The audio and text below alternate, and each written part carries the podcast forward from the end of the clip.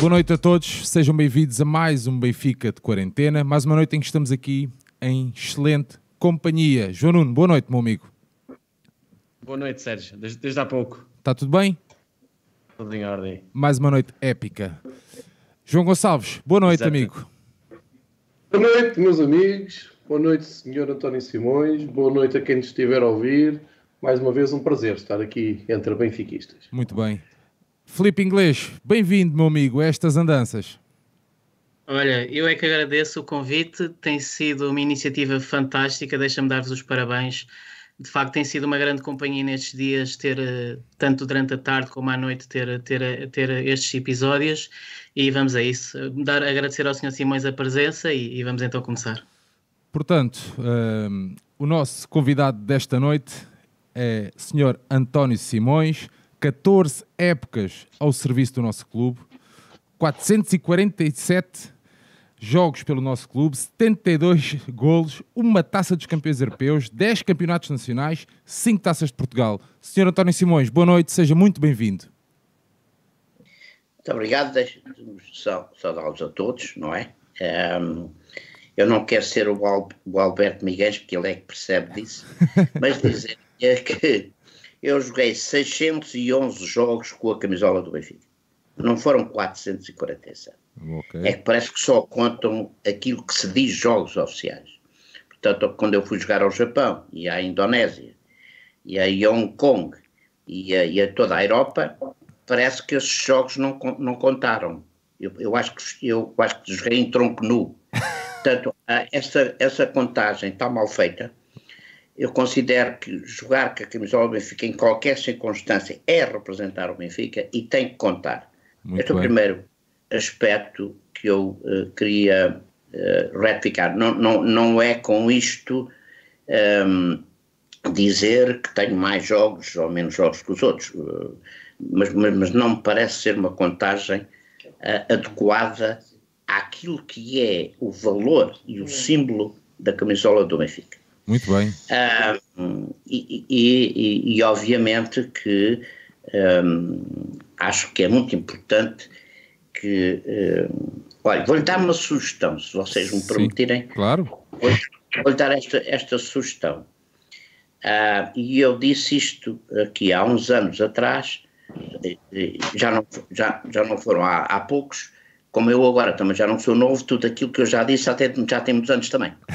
Uh, e para dizer que sugeri dentro do Benfica, não há muitos anos, que se fizesse um almanac, um livro, o que queiram chamar, a Benfica tem 116 anos, esse livro teria que ter 116 páginas.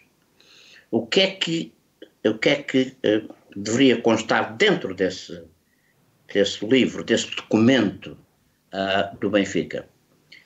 Uh, os momentos de maior relevância de cada ano.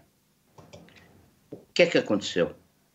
E esse livro devia de ser entregue ao capitão da equipa, ao responsável pelo futebol e a todo o funcionário, a todo o jogador, a todo o treinador que entrasse clube, no nosso clube, fosse imediatamente portador desse mesmo livro. Para quê? Para ele ler a história, para ele ler a cultura do clube, porque ele tem que conhecer a história. E a história tem que ser dada e tem que ser entregue por quem lá está. Isso foi uma sugestão que eu dei tem uns anos, obviamente nisso não existe, infelizmente isso não foi feito, mas esta é uma das formas, não é a única, é uma das formas de fazer chegar àqueles que chegam o que é que é o Benfica? Como é que nasceu? Quem foi essa gente que resolveu fazer o clube?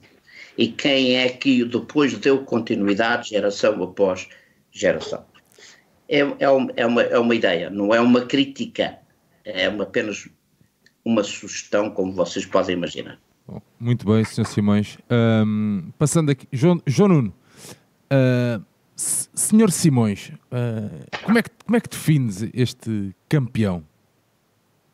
Isso mesmo, Sérgio, já, já disseste praticamente tudo. Um campeão, uh, um número de títulos até arrepia, uh, o número de finais, o número de jogos importantes, é um dos maiores monstros da, da, da, nossa história e que nós devemos acarinhar e perceber o que é que aquela geração de ouro do, do nosso clube, que tem uma história incrível, uh, nos pode trazer no futuro e, e as histórias que, ele, que eles nos têm para contar serão, de certo, muito importantes para cada um de nós perceber o que é que era o Benfica. E eu só começo aqui a, a primeira pergunta, se, se me deres uh, a honra de fazer, era perceber o que é que o Sr. Simões sentiu quando recebeu a primeira vez o convite para, para vir para o Benfica.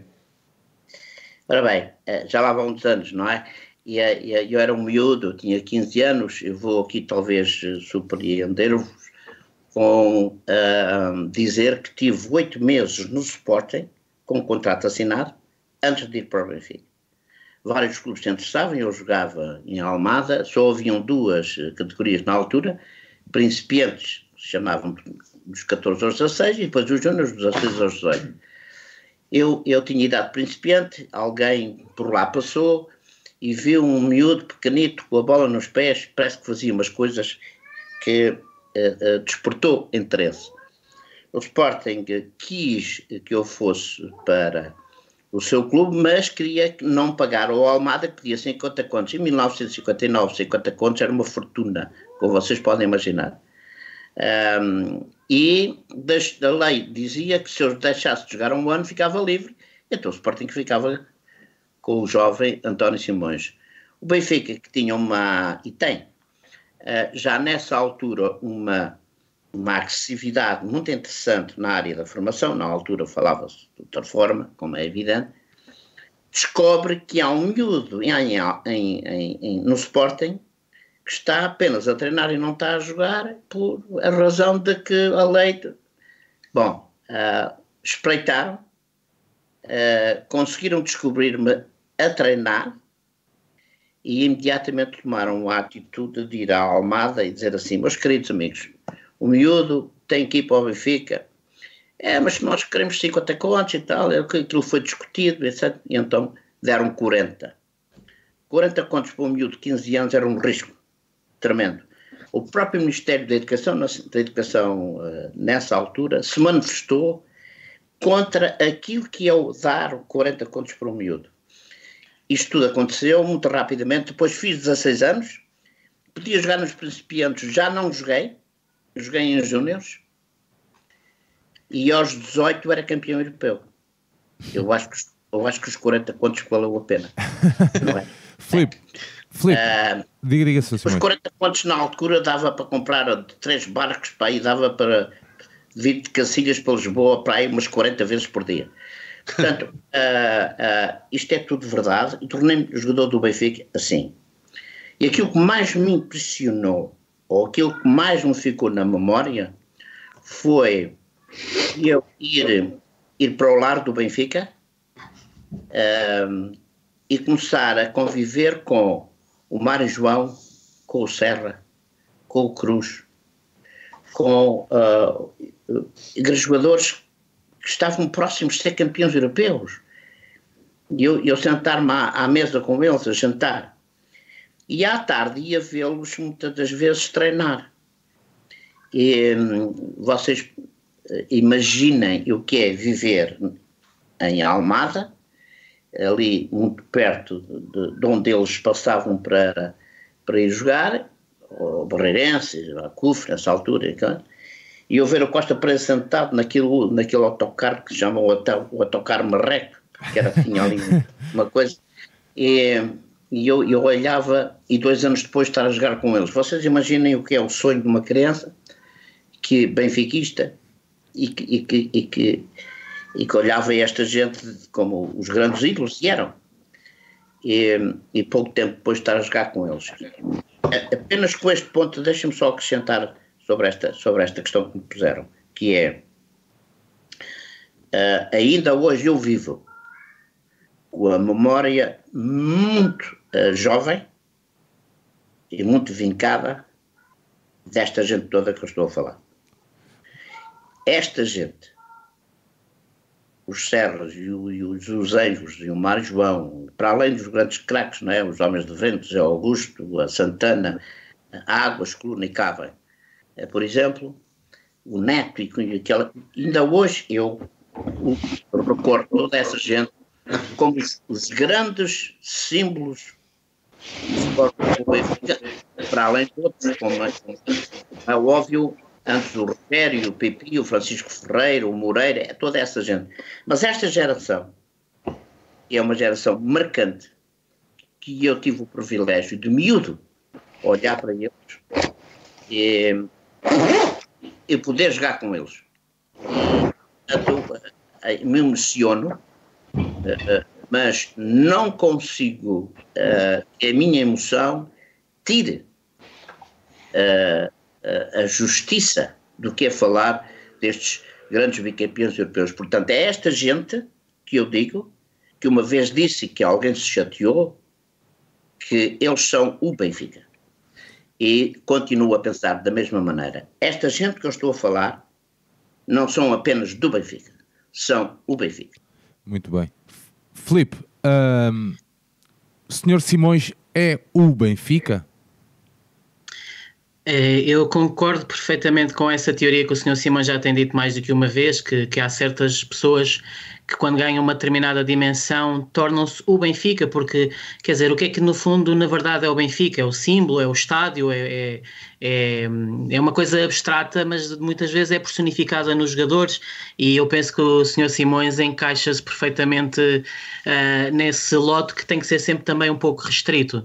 Um, eu posso contar a história, como é que eu conheci o Sr. Simões, foi muito simples, eu era miúdo e fiz questão de comprar uma cassete VHS na loja do Benfica com a final do, do Benfica com o Real Madrid, porque eu conheci, queria conhecer verdadeiramente o que é que, o que, é que eram estes jogadores que eu ouvia, uh, no meu caso era o meu tio que me contava as histórias, uh, eu lembro de ver o jogo e de ficar maravilhado com toda a equipa, com todo aquele jogo absolutamente incrível, mas principalmente com o Coluna, com o Eusébio e com, e com o Simões. O Simões tinha uma velocidade estonteante e era absolutamente era um jogador fantástico uh, ao longo de toda a sua carreira, mas eu acho que há uma coisa que de facto uh, marca o, a carreira do Sr. Simões, que é exatamente o quão cedo ele começou uh, ao mais alto nível. Ele, ele, ele chega ao Benfica com 17 anos, ele é de facto ainda hoje o campeão europeu mais, mais jovem de sempre.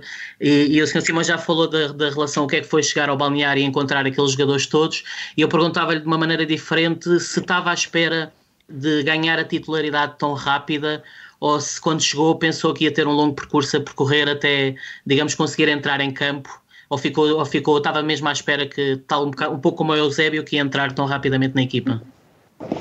Ora bem, eu, eu, confesso que quando cheguei ao Benfica, com 16 anos, quase a fazer 16, é, eu, eu não tinha bem a noção do valor, ou do jeito, ou da vocação para o jogo. Eu não tinha.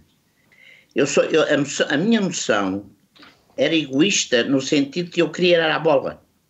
Eu queria era jogar. Mas eu não tinha a noção se tinha dimensão para entrar no, na, na, equipa.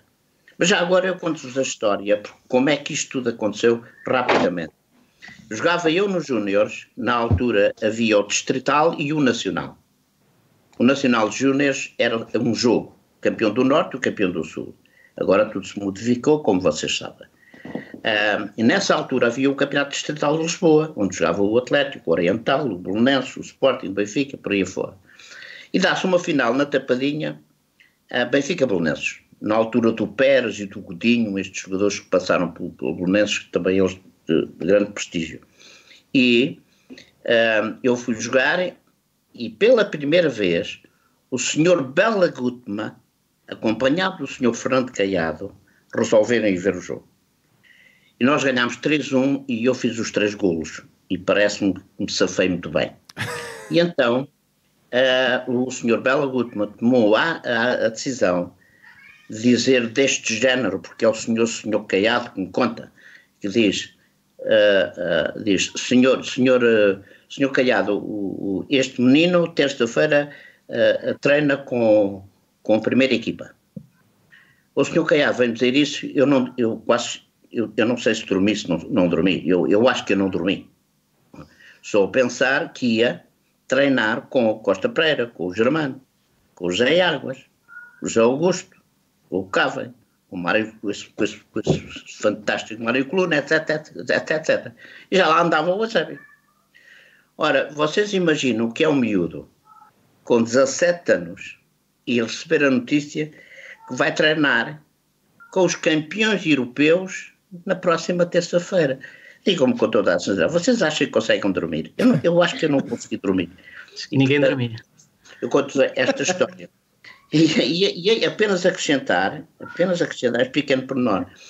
Você, eu, eu, eu olho o Benfica no seu tamanho, eu respeito o Benfica de, na sua história, mas vocês imaginem o que é uh, fazer parte da história com esta gente a ajudar-me a crescer. A crescer como, como jogador, sim, muito mas também como homem. Vocês vejam o que é eu estar sentado na cabine e começar a ouvir o Mário Coluna e o José Águas e o Costa Peiro, os irmãos todos a falar comigo. Ou ouvi-los entre si. Este também é o Benfica. Este também é o Benfica da minha memória. E, e, e revela, de facto, uma, uma dimensão que é muito difícil de escrever ou, ou, ou, ou, talvez mais difícil de entender. Muito bem. João Gonçalves, que atleta é este que nós temos aqui, João? É o, o, atleta é, é, uma coisa do outro mundo, é uma coisa que depois já não, não voltámos a ter. Porque quando o Sr. António Simões diz que eh, aqueles atletas, aqueles jogadores são o Benfica, ele, tem toda a razão. Ele é o Benfica, o Eusébio é o Benfica, o Coluna é o Benfica porque eu nasci em 73 e de 73 até 2020 ainda não consegui ver o Benfica fazer aquilo que eles fizeram. E não sei se vou andar cá o tempo suficiente para voltar a ver, ou para ver eu pela primeira vez. E isto tem muita importância na, na vida benfiquista, porquê? Porque nós começamos a ser formados enquanto benfiquistas por eh, herança, pelo menos no meu caso. O pai da minha mãe, o meu avô, grande admirador de futebol, benfiquista ferrenho, um, antes de eu começar até a gostar de futebol, fez-me uh, decorar este 11, que não me dizia muito na altura, mas depois tive tempo mais do que suficiente até hoje para perceber, que é Carlos Pereira, Mário João, Germano, Ângelo, Cavém, Cruz, Eusébio, Coluna, Zé Augusto, Águas e Simões. Isto foi, uh, foi quase mais pressa que o ai ou U e aquelas coisas, porque era disto que se falava. nós antes não tínhamos internet, nós antes não tínhamos muitos canais de televisão, era disto que se falava. Eh, e, este, e, e o António Simões e, e, todos os companheiros que fizeram história pelo Benfica marcaram de tal maneira um, ehm, a história do, do, do, clube que ainda hoje uh, a, a minha geração conhece e reconhece e já, já conseguiu consumir tudo o que há audiovisual para, para ver e para ler, mas hum, a, a, memória coletiva vai sempre dar ali a 101, 102. Eu, graficamente, posso-vos dizer, a primeira imagem que eu tenho na minha cabeça do Benfica é o Sr. António Simões agachado, o primeiro do lado esquerdo por baixo do Costa Pereira, antes do jogo com o Real Madrid. É aquela final de, do 5-3 em que o Simões está de braços cruzados agachado uh, quase ali com, com ar a, a, pedir desculpa de estar ali antes de partir tudo. É? é muito bom. E depois, eu até vou abrir o espectro, eu sei que aqui estamos entre família benfiquista, mas há uma coisa que eu acho que é pouco falada.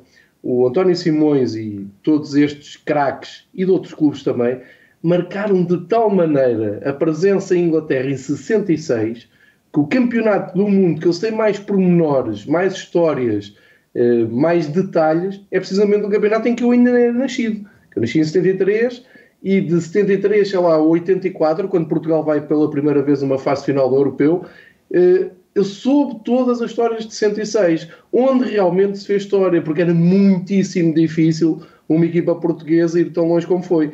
E digo-vos, Portugal nesse ano foi às meias finais e depois faz o terceiro lugar. E já foi repetido, como sabemos, em 2006. Mas alguém se lembra de um grande jogo da seleção de 2006, da mesma maneira que os nossos pais e os nossos avós falam ainda hoje da epopeia dos magriços em Inglaterra. Não há comparação. Como as grandes caminhadas europeias do Benfica, e eu felizmente assisti uh, já há várias, que até às finais, nomeadamente a de, de 83, que eu falo muito, mas não se compara com as eliminatórias que o meu pai, a minha mãe, o meu avô falavam do Benfica dos anos 60. E por isso estes homens são a história viva do Benfica e deixaram a fasquia lá em cima e ainda bem, e ainda bem, porque cada vez que vamos falar com eles, cada vez que vamos beber da sua sabedoria e ouvi-lo, são autênticos mestres nisto do futebol, não é? Temos que olhar para a frente e pensar, não, nós temos que voltar um, a estar ali, a estar no topo do mundo, tanto na seleção como no Benfica, porque se já estivemos, aquilo não foi por magia, foi com muito trabalho, foi com muito talento. É verdade que houve ali uma junção de talento fora de série, mas temos que continuar a acreditar. E por isso é que eu digo, o António Simões, enquanto atleta, além de ter sido o campeão europeu mais jovem de sempre, uh, além de ser um extremo esquerdo incrível, que largava gols de cabeça, que era uma coisa que o meu avô me dizia sempre, eu ficava algo, não percebi, porque depois quando comecei a ver os vídeos, disse, mas espera aí, este é que marcava os gols de cabeça com esta altura, e, e realmente confirma-se que, que era, era, era um craque, mas eu chamo a atenção para o facto de, quando ouvimos uh, o Simões, da mesma maneira como ouvimos o Eusébio, quando ouvimos o Coluna, isto é sabedoria. E são pessoas que sabem o que é que estão a dizer e que são pessoas que estiveram, eh, estiveram e ficam para sempre no topo do mundo, tanto em Portugal como no mundo todo, e o, eles mostram-nos o caminho. Nós temos que nos guiar para estes homens. Muito bem. Queres, queres aproveitar e fazer já tu alguma pergunta, João? Ah, eu, eu, tinha, eu tenho uma pergunta desde sempre, não é? Sr. António Simões, o estádio do Wembley é um templo ou é algo amaldiçoado pelas finais que ali perdemos e pela meia final dos, dos magrizes? eu, eu, eu uh, que uh, não há muito tempo uh, eu vi o jogo com o Manchester United de 68 em que perdemos no, no prolongamento e estas coisas, pronto, nós já não somos jovens e a lágrima eh, corre, corre, mais rápido, não é? ela, ela, ela, aparece mais depressa, porque nós também estamos mais sensíveis, etc, etc, etc. E, e confesso que não resisti a, a, a, essa lágrima, porque a dois minutos do fim, eu faço um passo por exemplo de 50 metros, eu estava com a bola dentro de um meio ciclo, do, do ciclo da, da uh, e José aparece isolado e uh, chuta e, e acerta no guarda-redes em cheio. E, e, a dois minutos do fim. Quanto poderia ter mudado as vidas de todos nós e até a história do Benfica se porventura o Eusébio fizesse aquilo que ele era um mestre a fazer, que era fazer gol. E, e cada vez que me lembro disto, uh, me arrepio. E, e, e, é difícil, é difícil muitas vezes descrever este, este minuto. E, portanto, não foi muito simpático o, o Wembley, esse estádio já desapareceu, mas, uh, mas deixa-nos recordações de, de, orgulho, uh, de, de afeto, se quiser, um, e, que, e, que, que, é impossível, uh, impossível esquecer. confesso que tenho melhores recordações de Amsterdão do que do Wembley. Mas como lá foi muitas vezes ao Wembley, eu estava a perguntar se fica com lugar no coração como templo. Claro, mas também o Wembley nos deu o terceiro lugar do Campeonato do Mundo. Exatamente. E o meu caro amigo falou disso e, e muito bem, gostei imenso de ouvir sobre isso. Um, confesso que um, eu, eu tenho que talvez uh, acrescentar isto para responder um pouco à pergunta que é uh, eu sou um homem de de, de um privilégio enorme por duas coisas muito simples. A primeira foi porque joguei num clube grande que, por mais e por melhor eu tenha jogado, é a dimensão do Benfica que me dá a grande dimensão do jogador. Esta é uma coisa que tem que ser dita. a segunda coisa é dizer que a vida é percorrida com altos e baixos, não há uma linha reta. Basta só pensar que temos que tomar decisões. Se fosse uma linha reta e que ninguém tomasse decisões, éramos todos iguais. E isso não é verdade.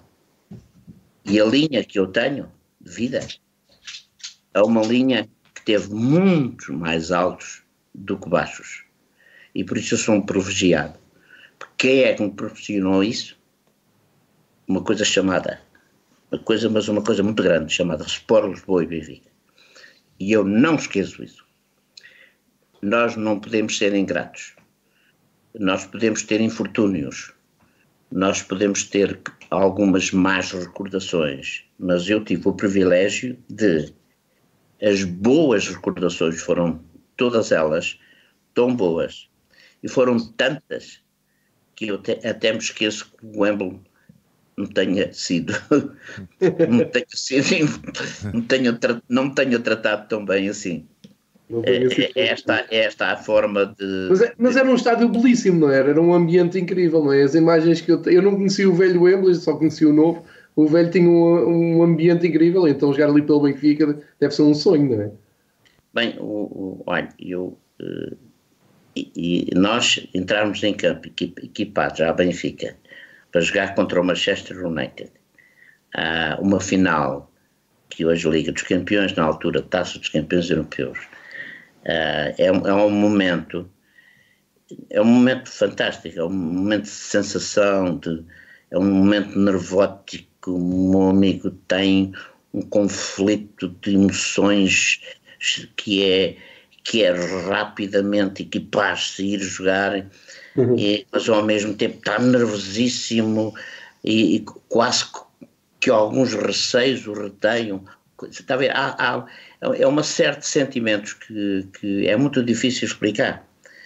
E, e, e o Wembley atravessa-se na história do nosso, do nosso clube, um, quer com a camisola do Benfica, quer depois com a camisola da seleção, e, e há uma final com o Milan também. Ainda há uma final com o Milan, tudo isso, não é? Uh, e, e, e, cada vez que me lembro daqueles, daquele passo dois minutos do final, uhum. e aquilo, ou seja, são, são, são momentos uh, fantásticos e, eu, eu não sei se nós somos capazes de descrever uh, o que é que o que é, o que é que tudo isso o que é que, isso, o que é que tudo isso representa eu, eu, eu, quando olho para trás e, e, vejo essas, essas finais todas e, e, e, dos meus colegas e essa coisa toda, há, há uma coisa que me invade, uh, que eu tenho muitas saudades, mas que, mas que vem à minha cabeça muitas, muitas vezes, que é, que é os meus companheiros, que é alguns, a maioria já não estão cá e os outros cá estão. E, e, e depois ir ao Estádio da Luz e ver os jogos e, e ver aquele ambiente e, tudo, tudo, isso me invade de, de uma maneira muito, muito forte, muito, muito, sensível. E é, e é difícil é difícil de escrever, não é? Porque claro. Uh, nós, nós, nós eu, eu, eu já nasci vermelho, não é? Eu já nasci vermelho e depois tive a sorte de, também de me vestir de vermelho e por aí afora vocês vejam quanto vermelho eu estou, não é? E, uh, e portanto uh, vou buscar. Eu, vou, eu, eu não dizia isto, eu, eu, eu, vou dizer uma coisa que eu disse há muito pouco tempo, que é que é nós temos que nos agarrar às coisas boas. Se nós queremos ter uma vida mentalmente saudável, que uh, sejamos capazes de estar preparados para nos confrontarmos com algum infortúnio, nós temos que nos agarrar às coisas boas. E, se, e o Benfica deu-me isso. E portanto eu tenho que me agarrar ao Benfica. E muito senão, bem. Senão, para onde é que eu vou? Claro.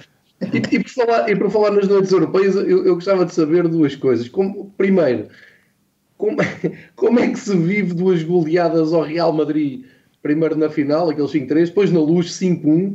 E como é que foi uh, ver Pelé jogar a bola na luz? E aqui foi a parte menos boa que uh, aquele 2-5 o Santos. Mas o Simões jogou os dois jogos com o Real Madrid e ganhou por 5 hoje era, quer dizer, é um sonho, não é? É por isso é que eu digo, deixaram a fasquia muito alta eh, e depois também passou o contrário, quando jogou com o Santos na luz e apareceu um tal de Pelé. Como é que foram, eh, como é que eram essas noites?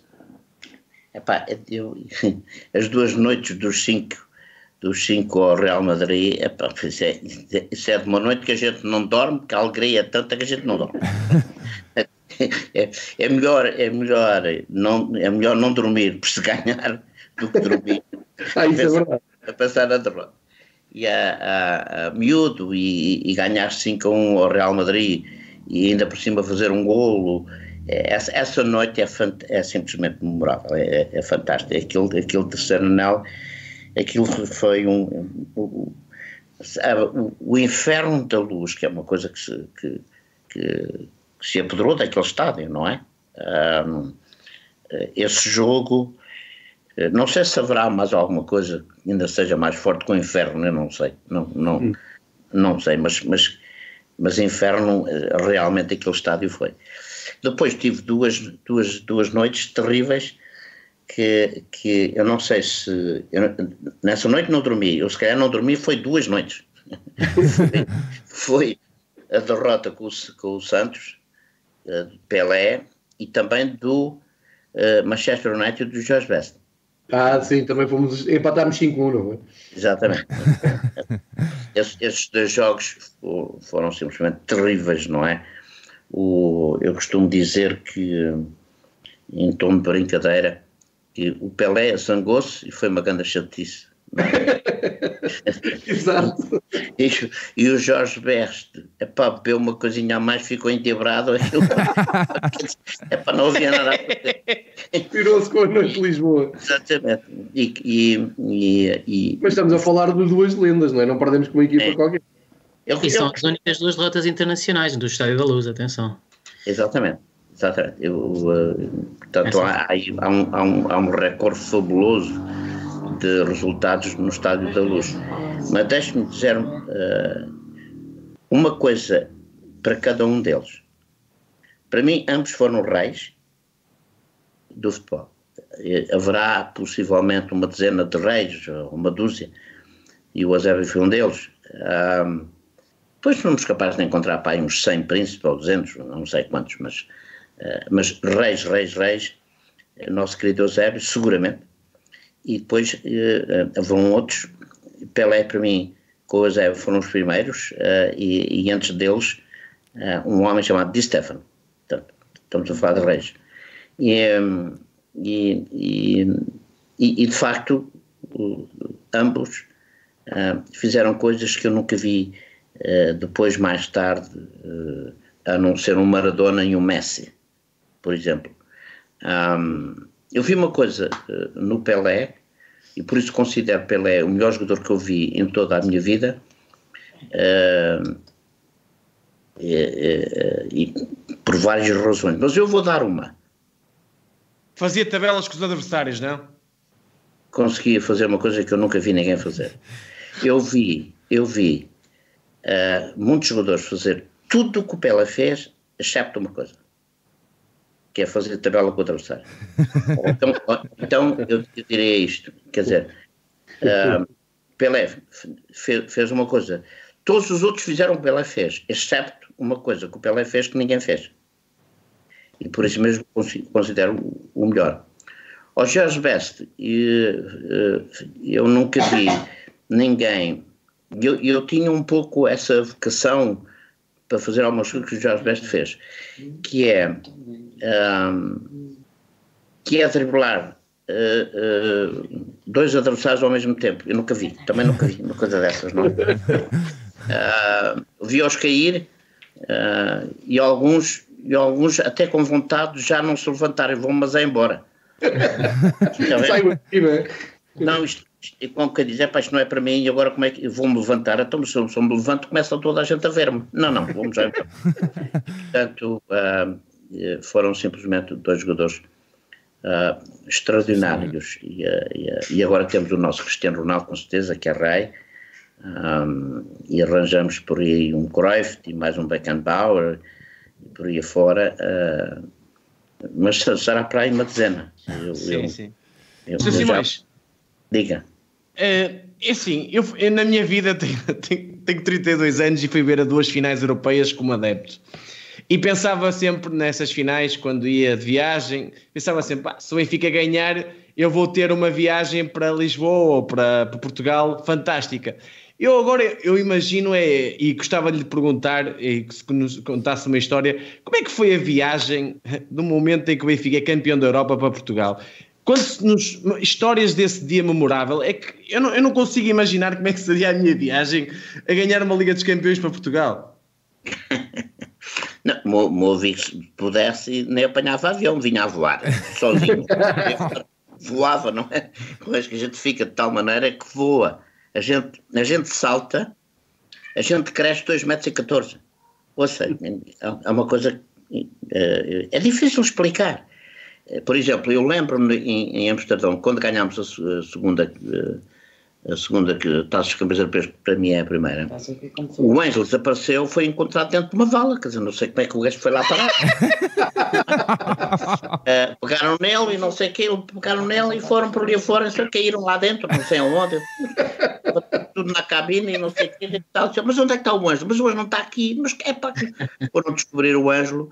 Uh, essa é uma, é, uma, é, uma, é uma história fantástica, fabulosa. Um, uh, uh, a cabine foi completamente invadida por muitos dirigentes. Aproveito para dizer que uh, dirigentes eu tive no clube que foram uh, uma fatia do meu crescimento como homem.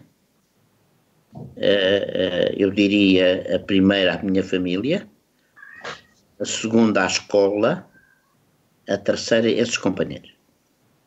Sem, sem estas três partes, eu não seria o ser humano que sou hoje. Não, não, não, não, não, nunca na vida isso poderia ter acontecido se isto não tivesse se passado dentro do Benfica. É assim. Sr. Simões, mas pensavam na, na reação dos benfiquistas que, que, quando chegavam, durante a viagem pensavam nisso? Sabe o que, é que, é pensavam fazer? Sabe o que, é que aconteceu?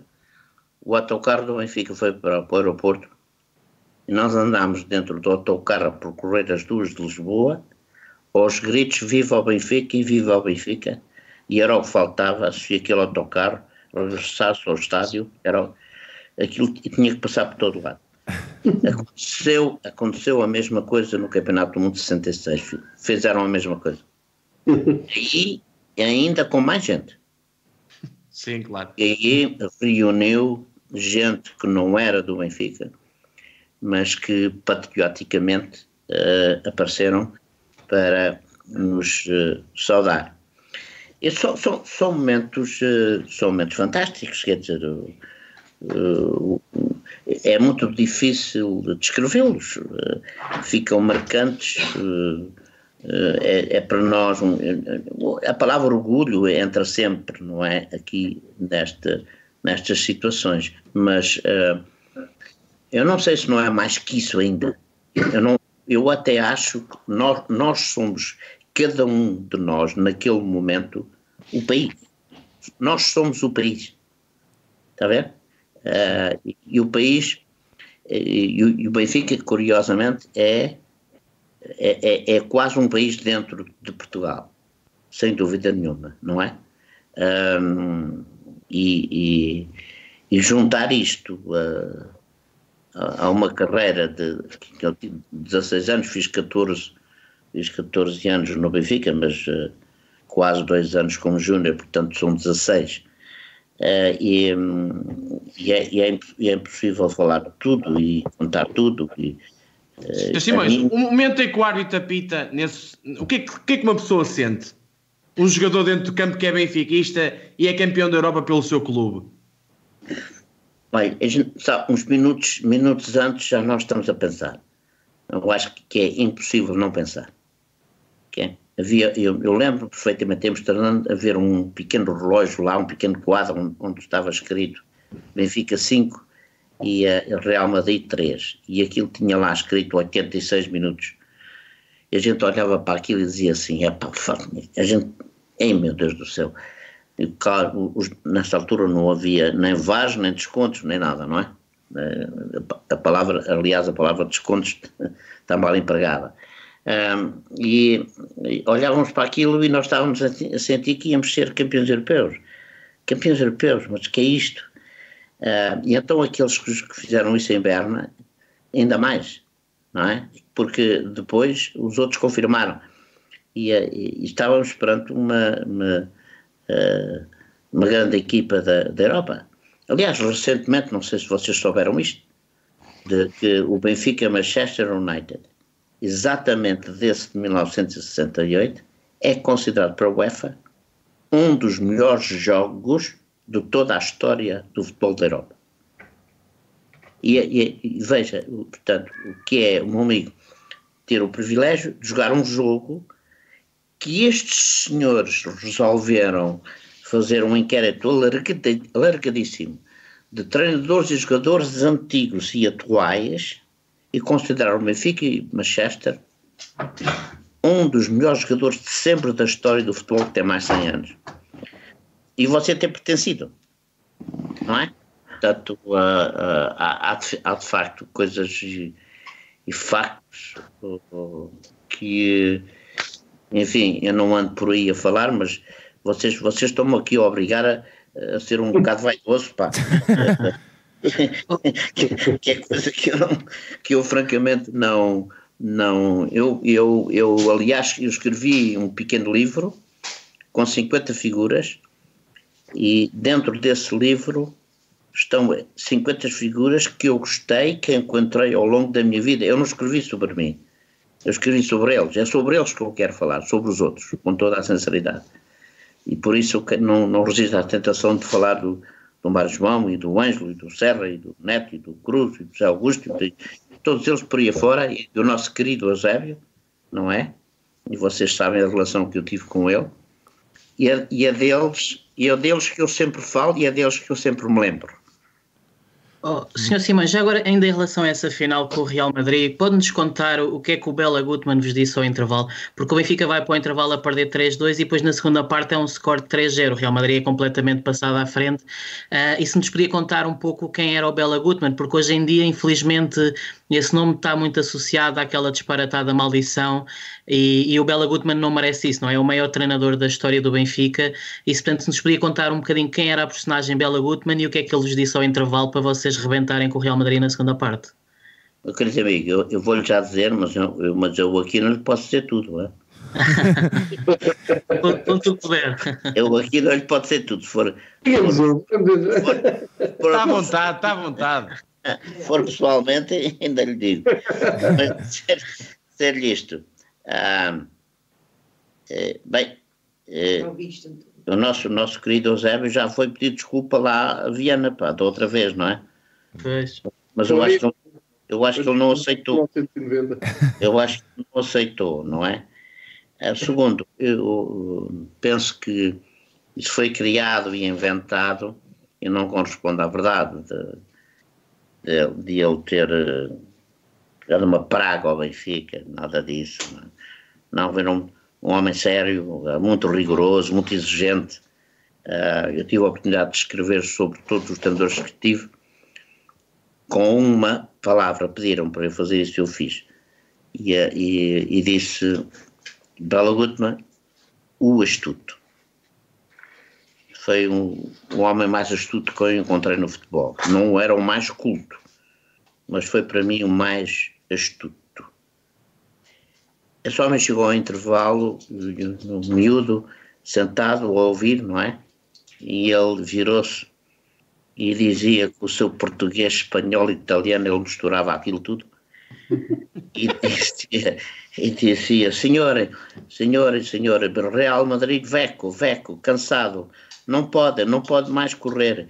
Nós ganhar, nós vamos ganhar, porque nós correr mais, nós ter mais saúde, o senhor marcar golo, o senhor está bem, começou assim, assim, nunca mais se falava.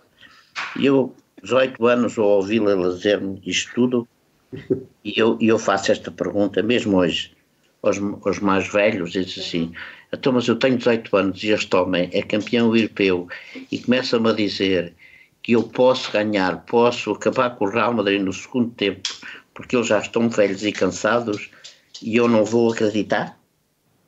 Então o que é que eu vou fazer? O que é que eu vou fazer? Um homem que me diz uma coisa destas, vocês não acham que eu cresci, cresci pelo menos uns 10 centímetros? Não, não, não é possível. Eu tenho. Este foi um exemplo que eu tive na minha vida de um treinador fantástico. Foi, foi este homem, Bela Whitman. E já agora vou-vos aproveitar para vos contar uma pequena história do, uh, da, da República Checa hoje, a antiga Checoslováquia, em 1965, em que Portugal jogou lá. Uh, tivemos a infelicidade de perder um jogador chamado Fernando Mendes, que era do Sporting, aos 20 e tal minutos de jogo. Não havia nessa altura substituições. Jogámos com 10 a partir dessa altura. E o senhor Otto Glória também foi um grande treinador no Benfica. Um, e que era o selecionador nacional na altura, fez uma palestra brilhante, falando para todos, mas individualmente, a cada um teve uma palavra, ou duas ou três, e eu, que era o último número 11, virou-se para mim e disse-me: E tu, guri, para quem tem experiência de como os brasileiros falam, guri quer dizer miúdo, uhum. disse-me: E você, guri, vai jogar como quiser, eu não quero saber. Nós podemos jogar com 10. Virou-se para mim e disse isto. Disse, disse isto. Eu tinha 21 anos. E o, e o senhor disse-me isto. E eu, eu, eu, eu olhei para ele e disse: vai jogar como quiser, vai jogar na direita, vai jogar na esquerda.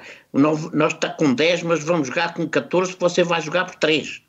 E eu disse: mas, pá, ele até fez mal as contas, porque 10 mais 3 são 13. Mas enfim.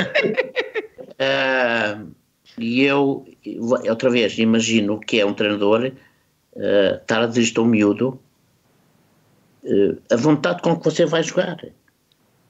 Você parece ser muito maior que qualquer, você é, parece ser muito mais capaz do que verdadeiramente é.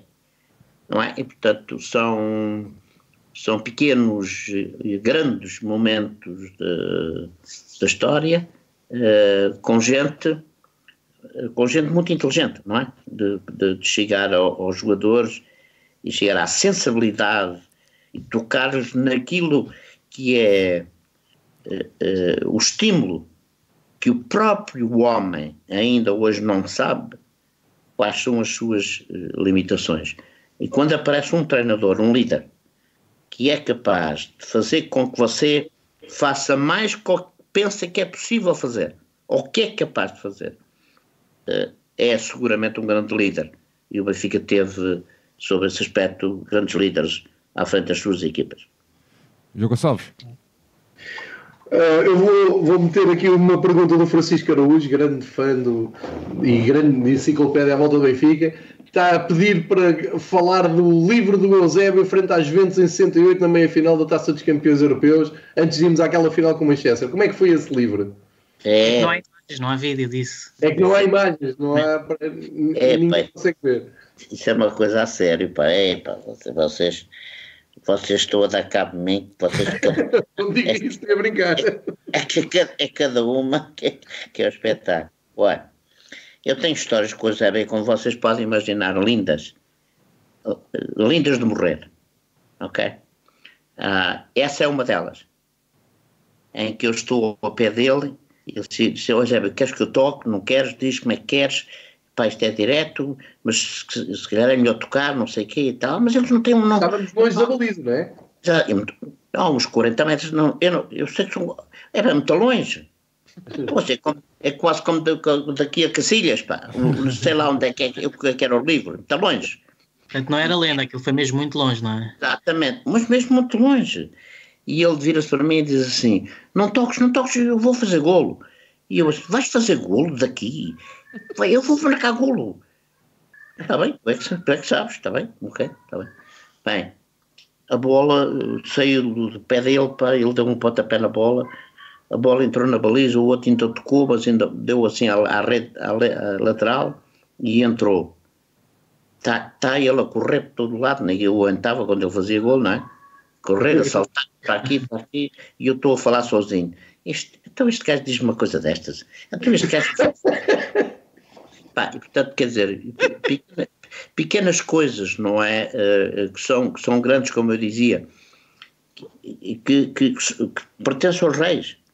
Não, não há nada a fazer. Nós tivemos um rei dentro do clube. Nós tivemos um rei, obviamente, se você me perguntar a mim, mas, mas havia ali uns príncipes, havia, sim senhor, havia. Haviam quatro ou cinco ou seis príncipes naquela equipe. Mas ele era rei. E, portanto, uh, uh, este, este, conjunto de, de valor uh, de cada um, bem diferentes uns dos outros, na mesma geração, é, é, é, o, é, o, é o fortúnio, não é? De estarem todos aqui reunidos. Mas deixa aqui só apenas acrescentar isto. Mas toda esta gente do que eu estou a falar, um, com os outros atrás, que, que, era o que faltava se, se passassem por lá. Passassem por lá, era proibido passar por lá. Ok? Que passasse por Neto e por Cruz e por Ângelo e por companhia, era o que faltava. Não é verdade? Um, com este, com este talento, com esta arte de Eusébio e companhia, um, é muito difícil repetir tudo isto. E, e, e, não se pode nunca deixar de falar desta gente.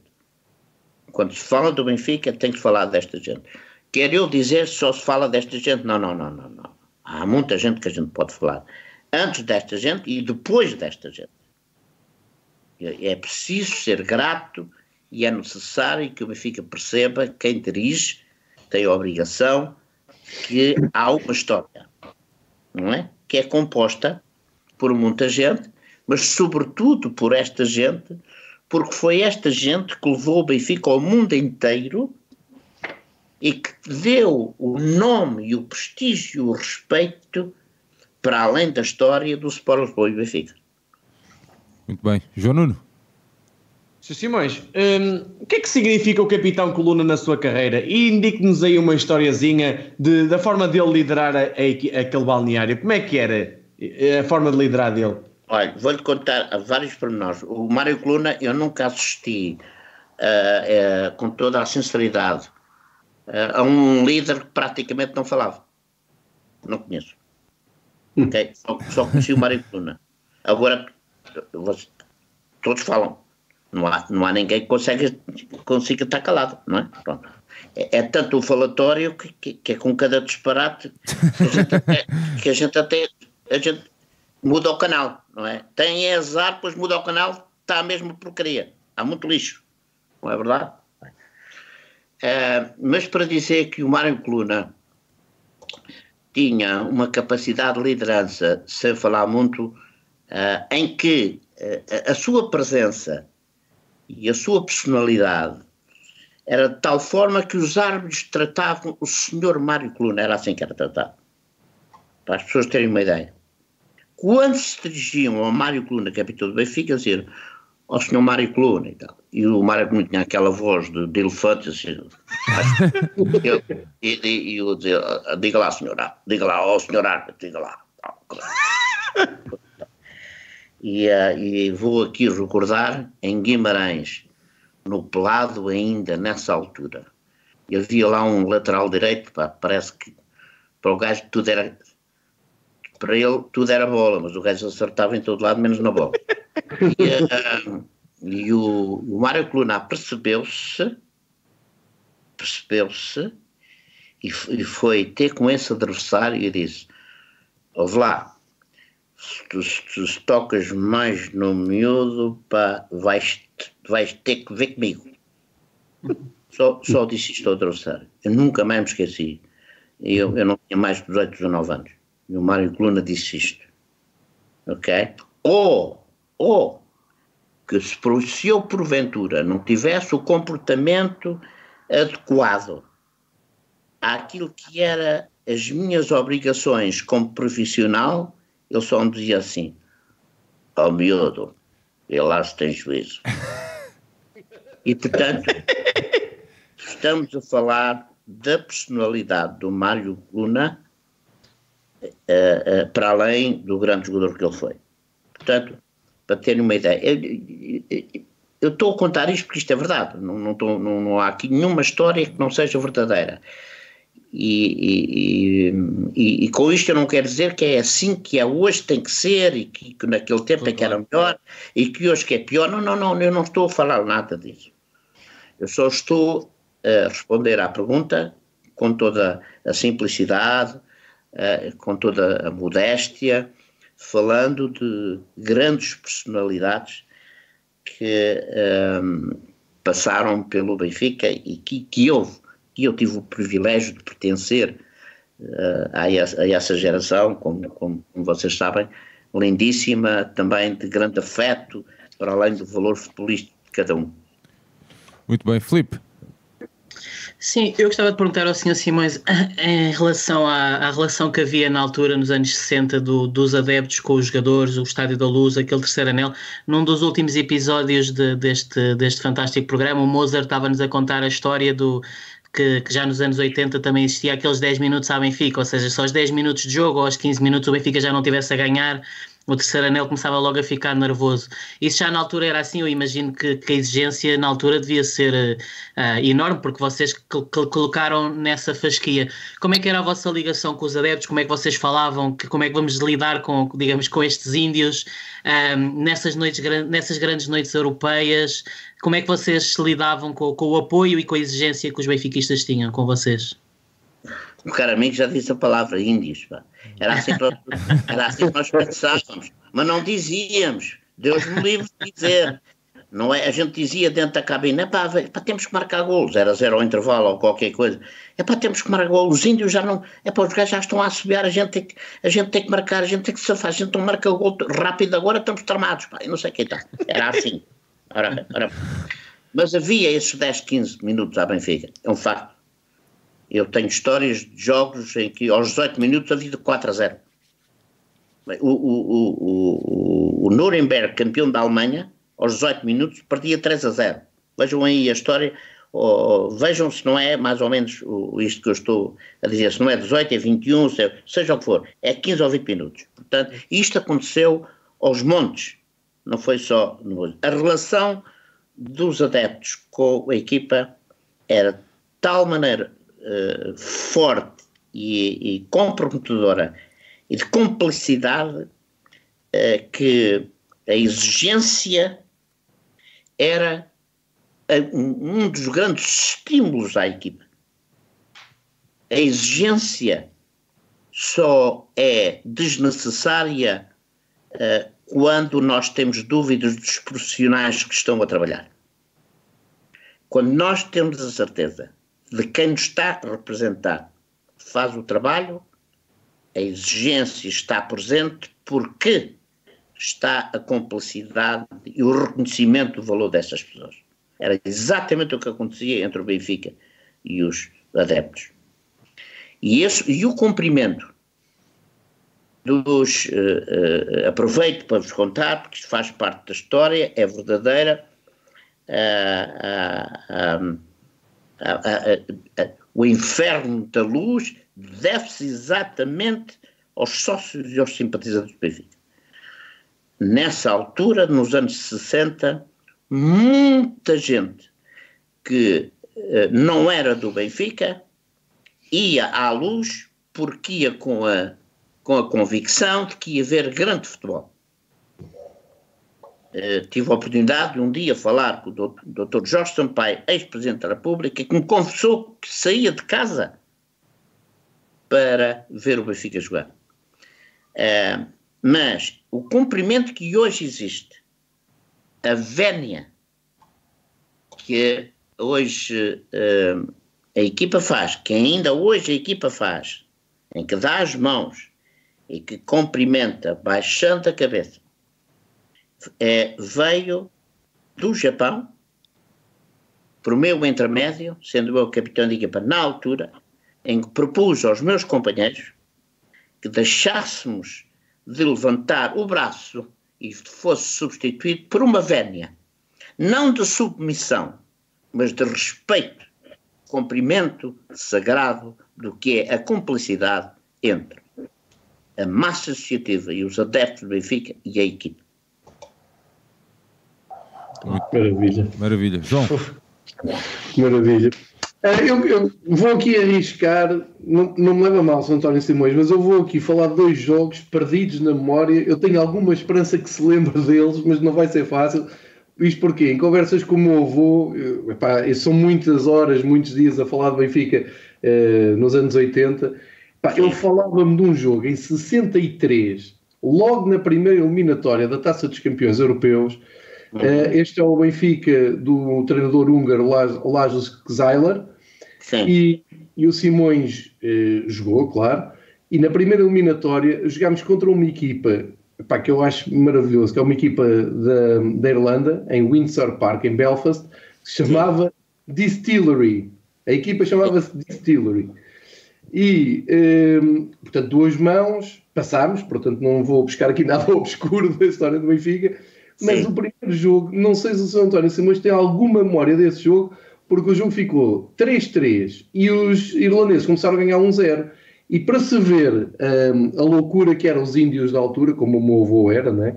Uh, epá, isto foi um escândalo. E como disseram que o Benfica foi para lá antes do, do jogo a provar o whisky da distillery, né? Isso ficou, ficou conhecido na altura. como, ah, eles foram para lá, ver, é o costume, não é? Foram para lá, embebedaram-se, não sei o quê, beberam whisky, ficou 3-3. Para que conste na luz, ficou 5-0. Uh, Simões até, até marcou um gol. Mas tem alguma história da, da, da Irlanda? Lembra-se deste jogo? Isto me marcou a minha, a minha memória. É giro que eu nem, nem encontro a equipa agora. Distillery, nem sei se ainda existe. Eu, eu, por acaso não sei se existe, mas lembro-me perfeitamente. Lembro-me lembro perfeitamente como é que eles se equipavam e tudo. Ouça, lembro-me perfeitamente. E provaram nós, isso ou não? nós fizemos, nós fizemos a visita a uma, a uma empresa, uma fábrica de whisky. Ah, mas. Lembro-me perfeitamente que era uma O Rô já coisa. não está cá para ouvir a história, mas pronto, vou-lhe fazer, Claro, vou fazer o pênis. Acho que o mal foi a gente ir lá, ter ido lá visitar, porque pensamos nós, nós estamos todos com os copos, não é? Quer dizer, 3 a 3, não é? Esses gajos estão com os copos. Mas é verdade, foi 3 a 3, foi um jogo muito estranho. O Serafim Ah. O Serafim faz dois gols e o Eusébio faz o outro. Exatamente, é, é o ano em que o- Serafim vem para o Benfica. Exatamente, isso mesmo. E, hum, e, e 3-3 é um resultado um bocado, um bocado esquisito. É claro que depois, agora apetece-me dizer, pá, agora ganhar 5 a 0 em, ca- em casa, apetece-me dizer que os índios estiveram muito bem, não é? Quer dizer. Portanto, a combinação entre índios e, e a, e a equipe e o inferno, epá, não, o- quem, ficou bêbado foram os outros depois, está a ver? Tudo ao contrário. O, o, Mas contexto é o. Benfica, o Benfica europeu vinha da final do Wembley de perder com o Milan em, em Wembley em maio, perdeu 2-1. E depois o primeiro jogo da nova época, 103-104, é com estes irlandeses. E o meu avô passou a vida toda dele a dizer, cada vez que a gente jogava fora, e acho, ah, eh, na, década de 90, acho que jogamos com uma equipa que é o Derry City. Um, acho que é o Derry City, já é 80, 90, fim de 80 talvez. E epá, eu lembro perfeitamente do meu avô comentar assim, pronto, lá vão eles isso. Portanto, ali no núcleo duro da Adeptos Benfica ficou essa história. E tinha uma outra, depois um- uns anos eh, mais à frente, que é, pode parecer estranho agora, mas foi uma segunda mão da Taça de Portugal com a Académica. E que o Benfica caiu. Epá, não sei porquê, o meu avô ficou sempre com esse jogo atravessado na, na memória. Isto foi em 67, 67. Eh, por alguma razão, os quartos de final eram jogados a, a duas mãos, na altura. O treinador do Benfica era o Fernando Riera. O Simões jogou em Coimbra e o Benfica em Coimbra perdeu 2-0 em 67. E depois, na luz, grande enchente, toda a gente à espera dali de uma reviravolta e o Benfica começou logo a perder por 1-0 aos 5 minutos e depois só fez 2-1 e foi eliminado. Eu lembro-me, isto marcou muita geração um, de, dos adeptos Benfica, também devia ter a ver também com, com aquela volta estudantil e isso. Tem alguma recordação desta eliminatória com a Académica? O, o gol da Académica é marcado pelo Serafim, não sei se é o mesmo teve no Benfica. Ah, olha, eu, eu até lhe preciso dizer, olha, não me lembro do jogo e eu acho que eu não cheguei. Até, até me apetece responder desta maneira. Não, estou a brincar. Estou a brincar, estou a brincar. Sabe que a Académica nesse tempo tinha uma, uma equipa fantástica. Eu acho que é. Uh, não, não, não posso estar completamente certo, mas eu acho que a Académica ficou em segundo lugar nesse, nesse campeonato. Ficou sim, senhor. Ficou sim. Ficou em segundo lugar. Portanto, a, a minha memória, coitadinha. Três pontos do Benfica. Continua, continua a dar-se bem. Mas uh, a Académica tinha uma excelente equipa uh, praticava futebol de grande categoria e, e, surpreendeu o Benfica. Eu acho que, uh, se olharmos bem, o problema foi termos perdido 2-0 em Coimbra, é? que, que, é muito. Uh, raramente o Benfica perdia 2-0, era, era, muito raro. O, o, esse, esse, esses anos o Benfica tinha um plantel fantástico. Um, que, que reforça depois muito com os anos 70. Os anos 70 tem um plantel que eu acho que é o melhor plantel da história do clube. Uhum. Uh, mas a académica jogava muito bem e, e surpreendeu-nos. Não, não, uh, não, não, não, não foi total surpresa a académica nessa altura ter, ter uh, afastado o, o Benfica. Mas um, não, não me lembro uh, assim de um resultado em que o Benfica tenha jogado para a Taça de Portugal e ter perdido 2-0 fora. Não me lembro sinceramente esse, esse jogo, já nem me lembrava dele, mas é verdade, é verdade, sim senhor. Que nós Isso é somos... que muitos adeptos do Benfica nessa altura. Sim, é porque sabe que o, o, o já agora dizer isto, uh, uh, eu acho que o, o relacionamento dos sócios e dos simpatizantes do Benfica com uh, o Benfica não ganhar uh, era muito, muito pior que a dois. Eu não estou a dizer que haja menos benfiquismo que o benfiquismo de outrora, não é nada disso que eu estou a falar. O benfiquismo não se mede aos palmos, não tem medida. O Benfica, ser benfiquista, não é uma escolha, é um sentimento. E, portanto, ponto final. Não vou nunca uh, pôr em causa, era o que faltava, o benfiquismo de antes e o de hoje. O que eu estou é a dizer aquilo que é o relacionamento, aquilo que é a exigência, aquilo que é o hábito, aquilo que é ver a bola entrar na, na baliza adversária desse tempo e o de agora. São coisas diferentes, são factos. Não é? Eu joguei 14 anos na primeira equipa e fui 10 vezes campeão. Quantos jogadores na história do clube tiveram essa oportunidade? Quantas vezes é que isso aconteceu? É disso que estamos a falar.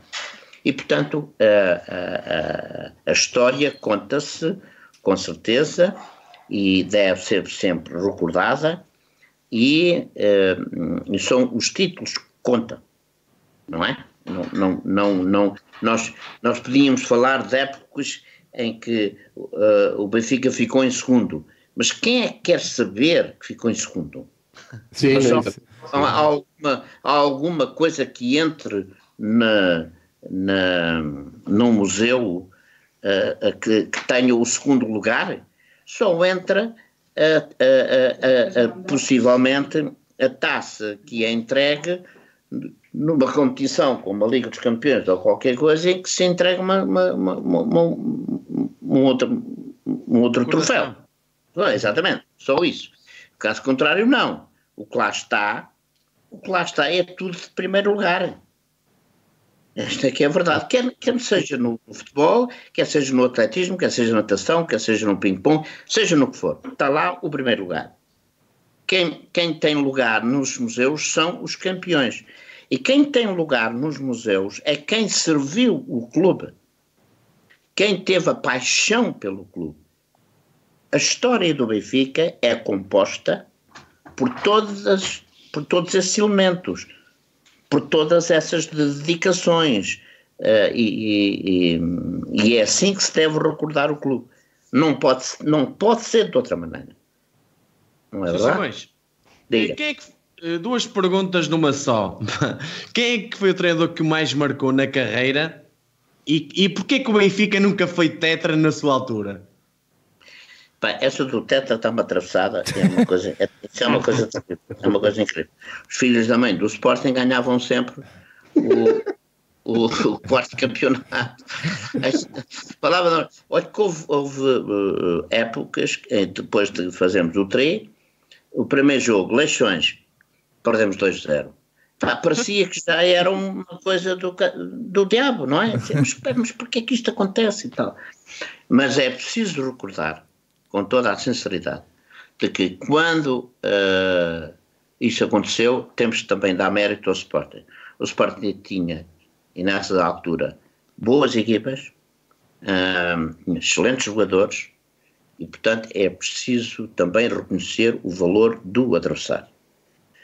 Uh, equipas do Sporting dessa altura, hoje, uh, seguramente, e digo isto com toda a sinceridade, uh, teria, teria eh, feito muito melhor. Bem, enfim, se calhar a oportunidade deste, de, de falar deste, deste Sporting quase que não, não seria muito difícil eu dizer o que disse, né? mas, uh, mas infelizmente o Sporting não está nada bem e, e, eu sinceramente confesso que lamento que o Sporting esteja tão mal. Não, não é bom, não é nada simpático com toda a sinceridade que o Sporting esteja tão mal como está.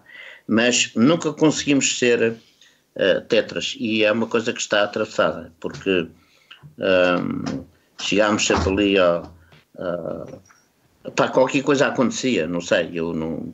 Se calhar. Uh, não sei, eu, às vezes até na brincadeira digo assim, não, mas esse, o, o, quarto, a gente não era, isso não era campeão do, do, isso não era jogar no campeonato português, isso era jogar num outro campeonato qualquer. Epá, Portanto, uh, mas é verdade, é verdade.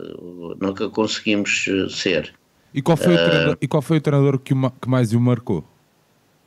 Olha, há, há, há vários, eu digo-lhe, portanto, eu, há vários treinadores no Benfica que. Uh, eu vou, eu vou dizer três. Okay? Primeiro, Bela Goodman, o mais astuto, o homem com, com uma força psicológica, quando hoje muito se fala da psicologia de alguns treinadores, do Mourinho, por exemplo, que é um, que é um, que é um exemplo, eh, uma das grandes figuras que nós temos, e começámos muito a falar disso, não é? Daquilo que é eh, a exigência e o afeto, que é uma coisa que hoje é, muito importante até na, na nossa própria sociedade. e o Mourinho soube perceber isso. Uh, Bela Gutmann uh, uh, foi o Mourinho dessa altura. Eu não, eu não, tenho dúvidas nenhumas de dizer que nos anos 60, para ser um homem a fazer isto e a combinar esta exigência com o afeto, foi brilhante. Que, que cabeça fantástica. Depois apareceu-me um homem tal que eu lhe intitulei como o mais culto. Fernando Riera, o culto é, quando uh, vi o Barcelona começar a jogar com o Cruyff, que a seguir aparece Guardiola, e que agora é uma grande referência para todos os treinadores, ah, embora haja alguns equívocos sobre, sobre esse aspecto, ah, eu digo Fernando Riera. Fernando Riera pagou o preço estar adiantado. E, facto, quando aparece Riera depois de Bela Gutmann, que dizia passa, repassa, centra e golo, Fernando Riera quis jogar uh, à Guardiola 2, pagou esse preço. E mesmo assim ganhou o campeonato, fomos à, à final e teve que se ir embora. Terceiro treinador, chama-se Otto Glória. Qual foi o título que eu dei a esse homem? O do afeto. Porque, de facto, Otto Glória foi o homem do discurso da família, dos valores, do princípio, da união, do afeto, tudo isso. E, sobre essa matéria, nós sabemos perfeitamente que os brasileiros têm alguma vocação, têm jeito para isso. É a própria língua traz esse afeto. Portanto, foram três treinadores que me marcaram e que eu, uh, a cada um deles, estou grato, porque uh, aprendi uh, a ser melhor jogador, mas, sobretudo, aprendi com os três a perceber, a ter, a ter, a ter astúcia, a ter mais conhecimento, a ser mais culto e nunca esqueço o afeto. Bem, Filipe, avança, meu amigo. Sim. O Sr. Simões há bocado referiu que em 14 anos de Benfica ganhou 10 campeonatos. Uh, exatamente o que eu lhe queria perguntar é como é que vocês uh, mantinham essa motivação, porque até porque vários desses campeonatos foram ganhos com vários pontos de avanço. Era uma questão competitiva vossa, vocês de certa maneira viciaram-se em ganhar, ou era a, a, tal exigência do clube, dos adeptos? Como é que vocês se motivavam ano após ano após ano para continuarem sempre a ganhar? Bem, eh, é, é exatamente a combinação daquilo que o meu querido amigo uh, uh, expressou na, na, na, na, pergunta. Ou seja, é a combinação do estímulo, da responsabilidade, uh, de,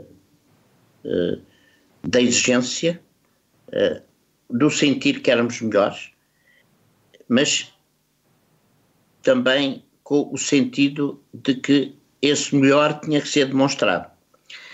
Eu, eu, eu vou aqui dizer uh, que uh, os presidentes dessa altura e, e, os homens do futebol, que o chamado chefe do departamento de futebol era assim que se designava,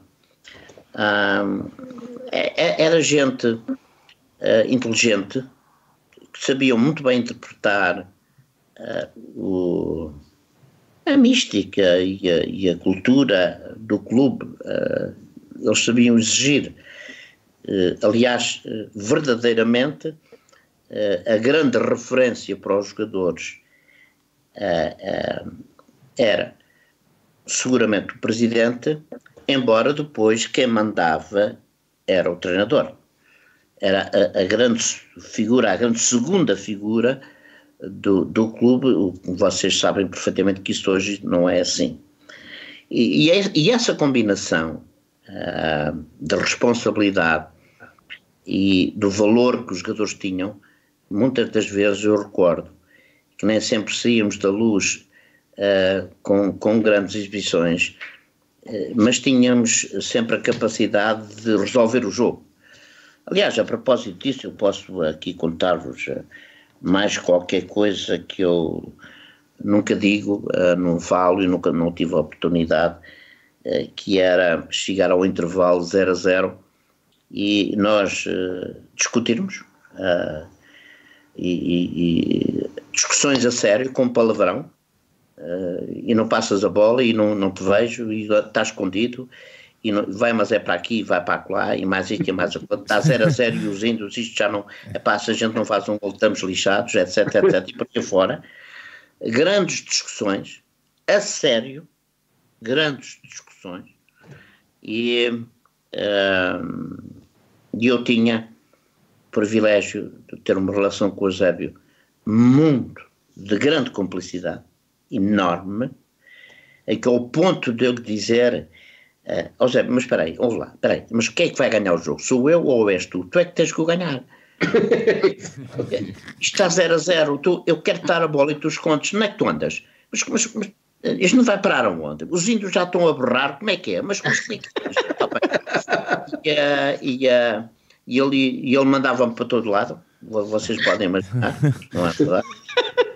E, e chamava-me, és um chatinho de merda, era muitas vezes ah, e, e, a verdade é que depois vinha ao segundo tempo e ele lá me fazia aquele sinal dele e tal, como quem diz, ok, está bem, ah, ok, então já, ok, já podes dar e tal, não sei o quê, está bem, então fica aí, não venhas para trás, não te canses, não sei o quê. E, ah, e aquilo depois eu lá fazia aquela diagonal e depois lá aquilo me saía bem e pumba, 1 a 0. E, e, a gente ia os dois buscar a bola e dizia, agora não, tens que marcar o segundo. Não sei o que, ah, pá, está bem, está calma, uma grande discussão. E eu, pumba, segundo. E eu dizia, já ganhamos. Ou seja, estas coisas são ditas assim agora e que, e que eu, eu, eu também morreu, claro, uh, mas há aqui a, a verdade que é a verdade do desejo e da responsabilidade. E de onde é que isto vem? Quem lidera? Quem é que liderava? Presidente. E os restantes? Dirigentes. E isto é que transmitia, chegava a todos. E tinha que forçosamente chegar ao balneário, era o que faltava, e tinha que imediatamente ser o nosso braço para dentro do campo. Isto é tudo verdade. Uh, é muito fácil dizer isto. É, até é. Eu sou capaz de dizer duas coisas seguidas, é verdade, sim senhor. Agora, o que eu não posso é mentir a mim próprio, nem nunca na vida dizer alguma coisa que não seja mérito do próprio do clube e quem o dirigia. Os campeonatos foram ganhos connosco a jogar, é verdade, mas com todos aqueles que dirigiam, treinador e dirigentes. Muito bem. João Gonçalves, é tu, amigo. Eu vou aproveitar esta memória prodigiosa e fazer aqui uma ponte com aquilo que o Tony eh, eh, disse aqui há, há, duas noites. Há, há uma eliminatória eh, que acaba mal para o Benfica, mas fica na história do futebol europeu, que é com o Ajax. E como o Sr. Simão já falou aqui de, de alguns dos craques, eu queria lhe perguntar muito diretamente se depois daquela vitória, e, e, para quem não está a ver bem, isto foi a segunda eliminatória da Taça dos Campeões, o Benfica vai a Amsterdão em 68 e uh, Otto Glória, o, o treinador, o Otto Glória que já foi aqui muito elogiado pelo Sá Simões, e o Benfica dá um, um, show de bola em Amsterdão, ganha por 3-1, só que depois deixa-se surpreender aqui na luz, a 19 de fevereiro, aliás de 69, eu disse 68, é de 69, e perde por 3-1. E um tal de Cruyff acho que pintou a manta. Eu só nasci uns anos depois, não tive o privilégio de ver isto. É verdade que o Benfica, uh, e era uma grande equipa do, do Benfica, eu posso dizer aqui rapidamente o 11, José Henrique, Jacinto, ainda jogou Adolfo, Humberto Coelho, Raul e Cruz, Tony, Coluna, Jaime Graça Torres, Eusébio Simões, e ainda jogou o Zé Augusto, o grande Zé Augusto. E de repente, uh, Cruyff aos 10 minutos, Cruyff aos 12 minutos, Kaiser aos 33 e pronto, estava o caldo entornado. O, se Simões lembra-se desse jogo, houve aqui um, fator surpresa com a exibição do Cruyff ou, ou nem por isso? Ele teve apagado no primeiro jogo e guardou-se para a luz. Como é que foi? Ué, mais um que se zangou e foi uma grande chatice. é um pontão que a gente tem para contra estas lendas, contra estes monstros. Teve um bocado de azar, houve dois ou três gajos que se zangaram pá, em jogos de caraças e a gente foi, foi a andar. Olha, nós fizemos uma exibição fantástica lá, neve, pá, e tudo por ali afora. Há fotografias é. lindíssimas disso. Exatamente, exatamente.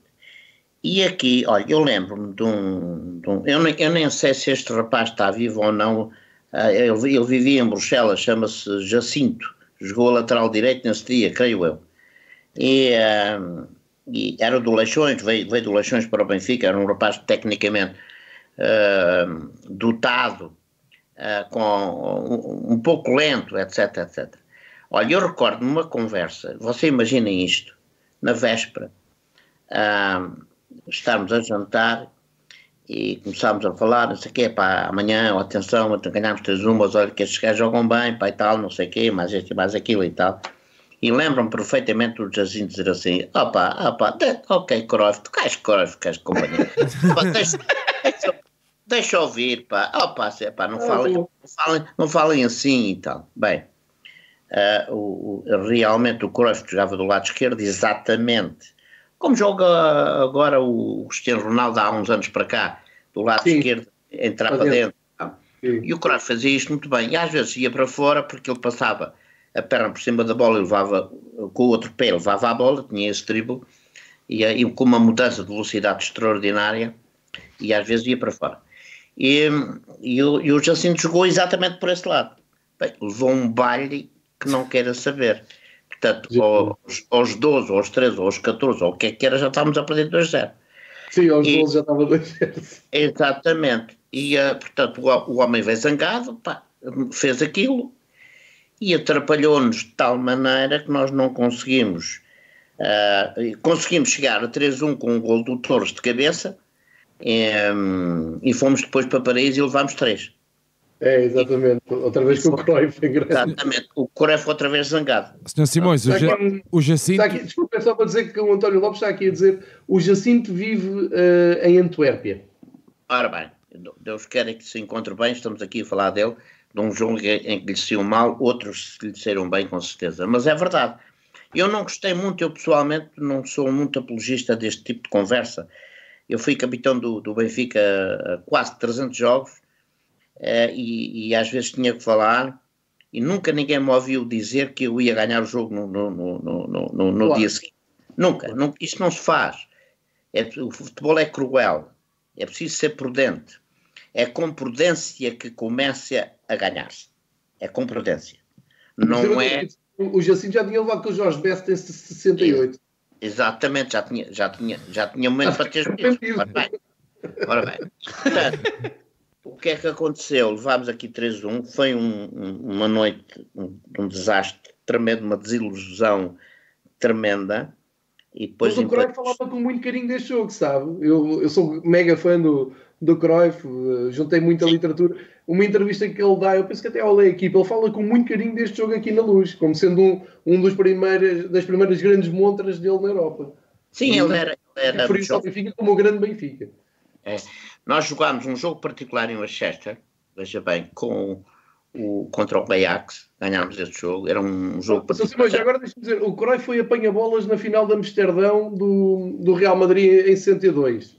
Veja bem. É pá, isso é fantástico, não é? é isso é simplesmente extraordinário. Uma um, admiração que ele tinha pelo Benfica. Sim. Sabe que há, há, há três clubes, eu aproveito para partilhar isto convosco. Eh, e, e, esta partilha às vezes até pode ser coincidente com, com não, não, é a partilha, mas o, o, vosso, a vossa opinião, que é, há três clubes na história do Benfica que se atravessam e que, um, e que têm uma história semelhante e, e, e também um período áureo uh, e, que depois enfim, tiveram algumas dificuldades e depois regressaram e tal, um bocadinho à Benfica, que é o Manchester United, o Real Madrid e o Ajax. Estes grandes clubes têm uma história muito semelhante à do Benfica. E, tem, e tiveram rei e príncipes também à semelhança do Benfica.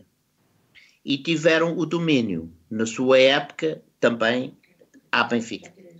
Ou seja, eu tenho esta simpatia, uh, tenho um, este sentimento de que estou a falar de três, três grandes clubes que o Benfica uh, está à altura de qualquer deles, com um historial fantástico, sobretudo nesses anos 60, 70, uh, em que põe o Benfica nesse patamar. E é um, para nós, para todos nós, para os jovens, uh, sobretudo, que, de, de, que deviam uh, ou devem uh, encontrar forma de, de, de, encontrar a história do Benfica e olhar para, para o clube de então como um grande clube do mundo. Nós somos mundo. Eu diria, se me permite, eu terminava assim. O Benfica tem mundo graças a essa década de 1960. Sem dúvida. De acordo. Uh, João Nuno. Sr. Simões, o legado que Zé Águas, Mário Coluna, Costa Pereira eh, lhe deram, eh, sentiu que na geração seguinte, Nené, Tony, Humberto Coelho, sentiu que deixou para esses meninos, explicou-lhes bem o é que era o Benfica e que o, o seu Benfica tinha ali uma. continuava a ter aquela matriz à Benfica perfeita? como vocês tinham? João, essa é uma pergunta muito interessante, dá pano para mangas, mas eu vou tentar não ser muito chato com isso. Olha, uh, eu aprendi e bebi uh, do Mário Coluna, Costa Pereira, José Águas e companhia. Eu bebi tanto, tanto, tanto, que era para mim impossível não dar continuidade aos Nenés e aos Tonis e ao Vitor Martins e ao Vitor Batista e ao Arthur Jorge e, ao, e a todos esses que apareceram após esses grandes jogadores. tornei-me capitão de equipa, assim como a Mário Coluna deixou, e agradeço ao Mário, primeiro ao José Águas e depois ao Mário e companhia, daquilo que eu fui capaz de fazer como capitão de equipa, uh, no seguimento daquilo que aprendi e daquilo que eu uh, fui voluntariamente respeitador do dirigente do Benfica. Uh, eu eu, eu vou-vos aqui mais uma vez partilhar convosco. Eu acho que eu nunca disse isto publicamente. Colegas meus afirmaram-no, eu não, porque é um elogio e eu não gosto, uh, eu não gosto disso. Mas no tempo do Jim Yeagan, um dia, logo no início da época, eu a pôr uma braçadeira no braço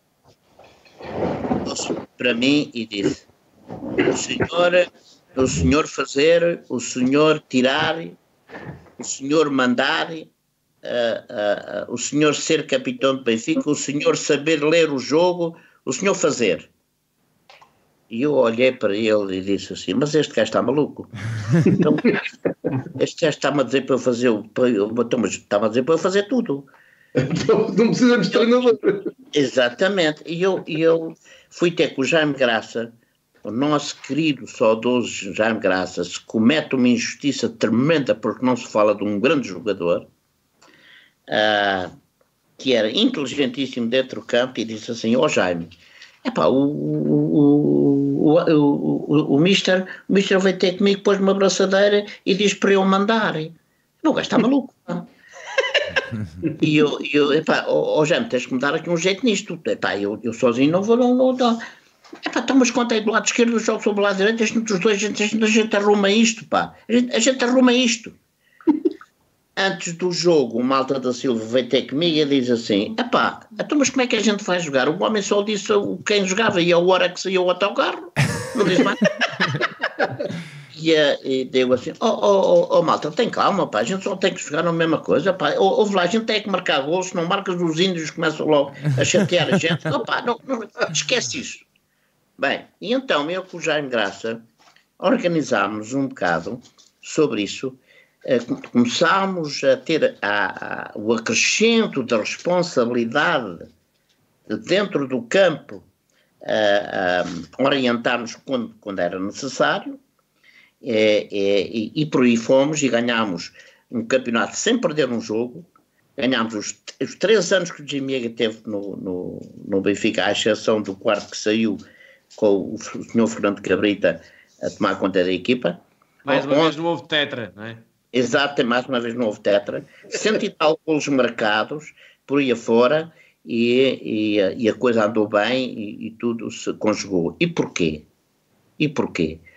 Eu hoje tenho esta consciência de que estas coisas acontecem porque havia uma matriz, uma raiz, que se chama Sport Lisboa e Benfica.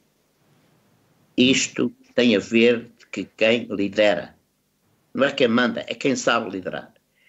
E, portanto, havia já uma matriz com estes jogadores todos, a Águas, Cuna e companhia, mais o, mais o senhor Pós-Coutinho, mais este e mais aquele, que nós só tínhamos que ser iguais a nós próprios, demonstrar dentro do campo que éramos melhores e que tínhamos uma linha de orientação que tinha muito a ver com a responsabilidade que nos foi passada para que cumpríssemos com a nossa missão.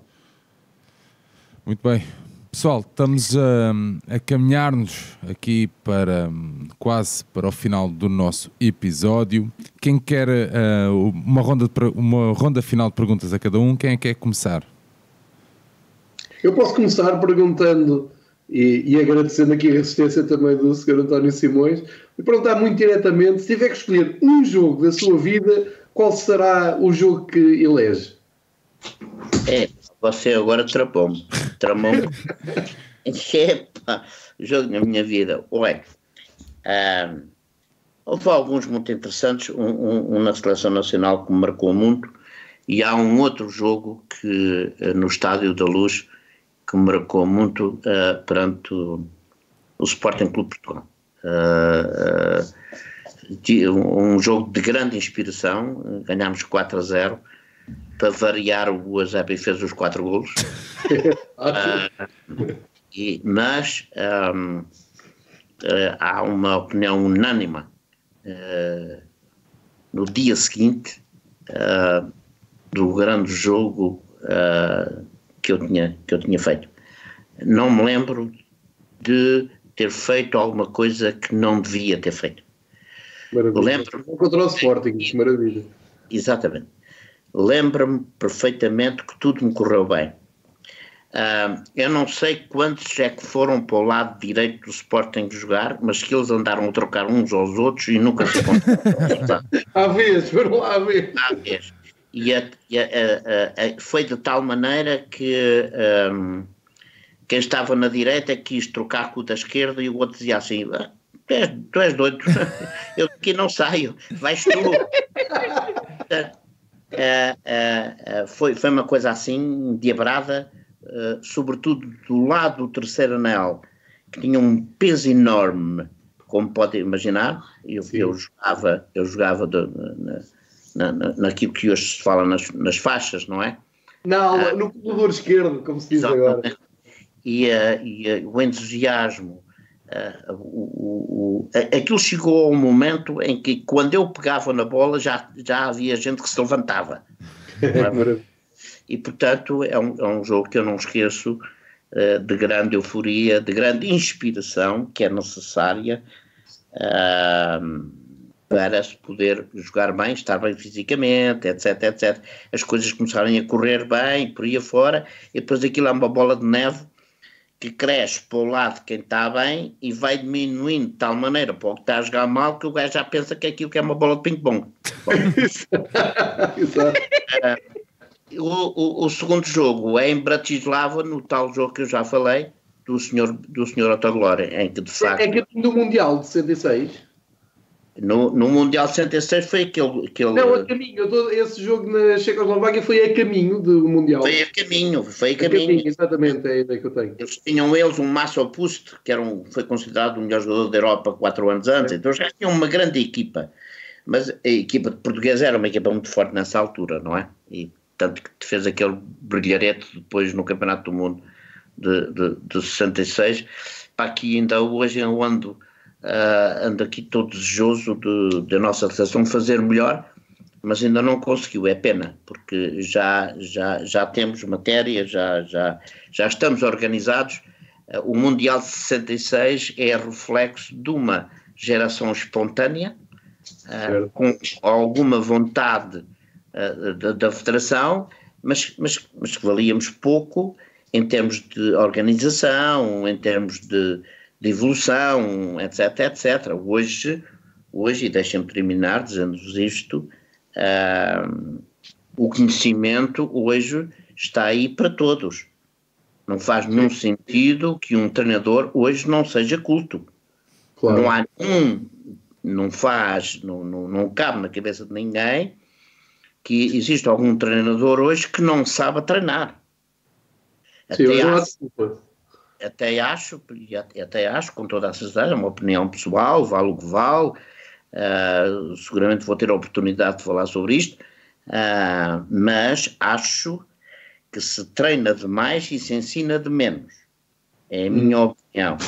Que eu acho que estamos a fabricar cada vez mais jogadores iguais e estamos a constatar que nós vemos o jogador A a ter exatamente as mesmas virtudes, ou, ou seja, a dimensão da virtude não melhora, nem o seu defeito desaparece.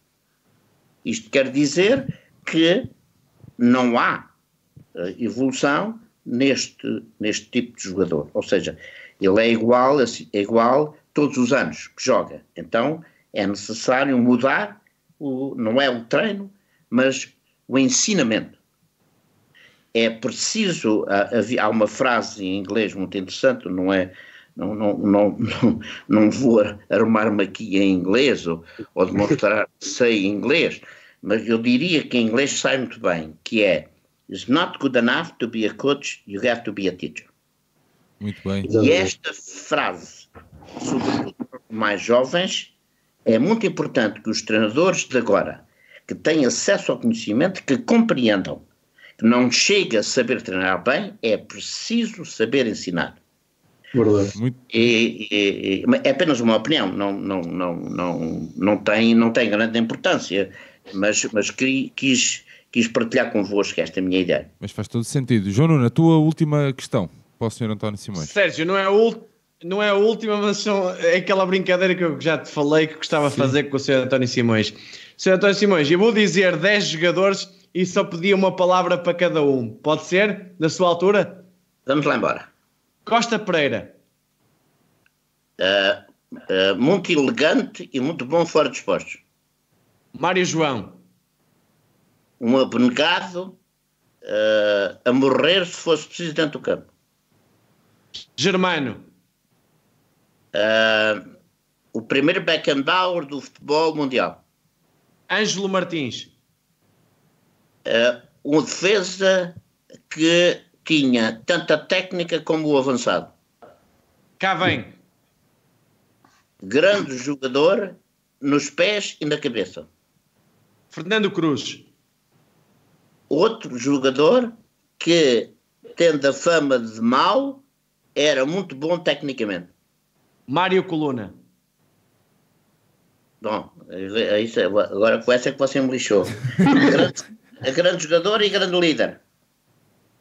José Augusto, Ah, o avançado ah, que mais me impressionou a fazer golos. José Águas, O melhor jogador que vi a jogar de cabeça e também da cintura para baixo. Eusébio da Silva Ferreira, Bem, eu agora, o meu amigo, epá, se você me perguntasse, que, isso, é, me- isso é- olha, isso, isso é tão grande que é tamanho da carris. isso foi, esse é rei, rei. A gente tem que dizer, Eusébio da Silva Ferreira, traço rei. ok. Está dito. bem. Filipe, a tua última questão para o Sr. António Simões. Sim, o Sr. Simões viveu o maior Benfica, viveu o auge do Benfica e saltando 30 anos para a frente, o Sr. Simões regressa ao Benfica ali por volta de 2003, 2004, naqueles tempos do Camacho. Como é que foi regressar a um Benfica tão diferente, tão, tão em baixo e para além da parte técnica do- da sua função, do seu trabalho de diretor, como é que foi tentar eh, voltar a injetar a mística, tentar explicar àqueles jogadores que muitas vezes só tinham um ano ou dois de Benfica, o que é que era, qual era o clube onde estavam? Olha, vou dizer duas notas. A primeira foi ah, o período mais difícil que eu tive como profissional de futebol. E o segundo foi ah, a dor mais eh, forte, que mais me feriu ver o Benfica ah, naquela situação. Ah, confesso se, eh, se eu pudesse voltar atrás, não, não, te- não, não teria muita vontade que isso me tivesse acontecido na minha história como profissional. Foi o período mais difícil que eu tive enquanto profissional de futebol. Muito bem. Vamos passar então para as nossas eh, despedidas. Uh, Filipe, se calhar aproveita o, o microfone e avança, meu amigo. Sim, agradecer do fundo do coração ao Sr. Simões por ter dispensado aqui um tempinho para, para falar connosco. É, é difícil descrever a alegria que é podermos falar com, com quem fez a história do clube. Uh, eu volto a dizer que eu cresci a ver a cassete VHS do Benfica do, com, com o Real Madrid, eu cresci a ver aquele livro de, de banda desenhada do Eusébio e, e o Sr. Simões era uma dessas personagens na, na, na banda desenhada. Uh, e portanto, tal como eu, temos muitas pessoas aqui no chat que de certa maneira adoraram ouvir estas histórias e é muito importante nós continuarmos a ouvir estas histórias uh, numa altura em que, que, o Benfica a nível europeu já não é o que era. Uh, é bom termos consciência do, do que é o, o privilégio de sermos benfiquistas e a exigência e a cultura que este clube tem que ter. e portanto, se, agradecer também a ti, Sérgio, por, por esta iniciativa que tens tido nestes dias complicados. De facto, tem sido uma excelente companhia para todos e, e viva o Benfica. É isso mesmo. Uh, João Nuno. Sérgio, uh, agradecer ao Sr. Simões a disponibilidade. Foi fantástica esta, estas quase duas horas a falar do Benfica. E só tenho uma coisa a acrescentar. Um dia, um treinador do Dortmund chamado Hermann Eppenhoff disse assim: Simões é sem discussão também o melhor extremo esquerdo da Europa. É disto que falamos, é destes senhores que o Benfica precisa e um dia Simões disse isto: devo muito mais ao Benfica que o Benfica a mim. É a grandeza do Benfica que me fez ser o que sou hoje. Está dito. Muito obrigado, João. João Gonçalves.